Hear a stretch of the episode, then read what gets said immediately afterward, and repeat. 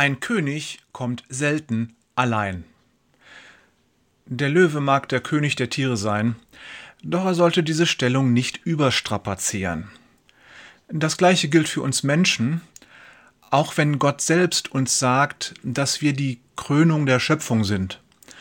Lass uns nicht vergessen, diese Aussage ist eine Aufforderung zur Demut, nicht zum Stolz. Es war einmal ein Löwe, der hielt sich für etwas ganz Besonderes. Dieser Löwe war fest überzeugt, er sei der König der Tiere. Er hielt sich für die wildeste Bestie und gleichzeitig das eleganteste Geschöpf, das je auf Erden lebte.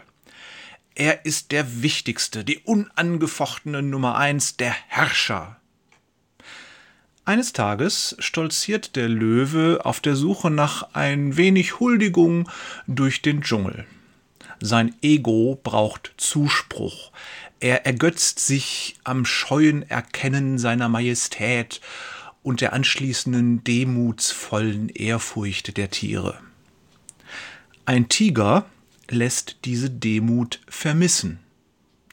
Nachlässig geht er an dem Löwen vorbei und scheint ihn gar nicht wahrzunehmen. Das geht überhaupt nicht. Wütend schnappt der Löwe sich den Tiger, nimmt ihn in den Würgegriff und knurrt ihn an. Weißt du nicht, wer ich bin? Weißt du nicht, wer der König des Dschungels ist? Der Tiger kann kaum sprechen. Zitternd und bebend keucht er Du, o oh Löwe, bist der Herrscher des Dschungels.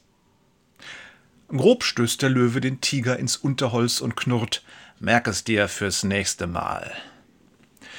Kurz darauf trifft er einen Bären, der ihn als Hansguck in die Luft beinahe anstößt.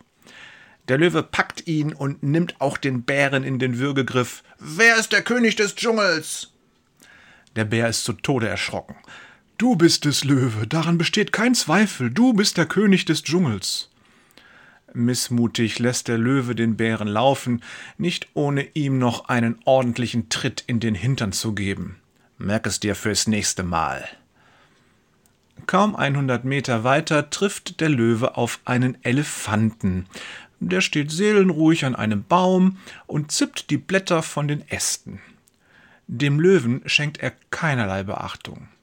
Fuchsteufelswild baut sich der selbsternannte König vor dem Elefanten auf und fährt ihn mit wildem Knurren an. Was fällt dir ein? Weißt du nicht, dass der König des Dschungels vor dir steht? Wer ist die wildeste Bestie der Wildnis? Der Elefant gibt keine Antwort. In aller Seelenruhe kaut er weiter. Schließlich schluckt er den letzten Bissen herunter. Langsam dreht er den Kopf.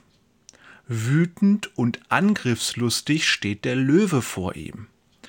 Der Elefant mustert ihn einen kurzen Augenblick. Dann schwingt sein Rüssel nach vorn, er packt den Löwen, wirbelt ihm zweimal im Kreis herum und schleudert ihn mit Wucht gegen den Baum. Mühsam kommt der Löwe wieder auf die Beine. Blutend und humpelnd dreht er sich zum Elefanten um und sagt Hör mal, Mann, nur weil du die Antwort nicht kennst, ist das doch kein Grund, grob zu werden. Ich finde, das ist eine schöne Geschichte, die uns zeigt, wir sollten vorsichtig sein, dass wir den Herrn nicht herausfordern, indem wir von ihm verlangen, dass er sich beweist.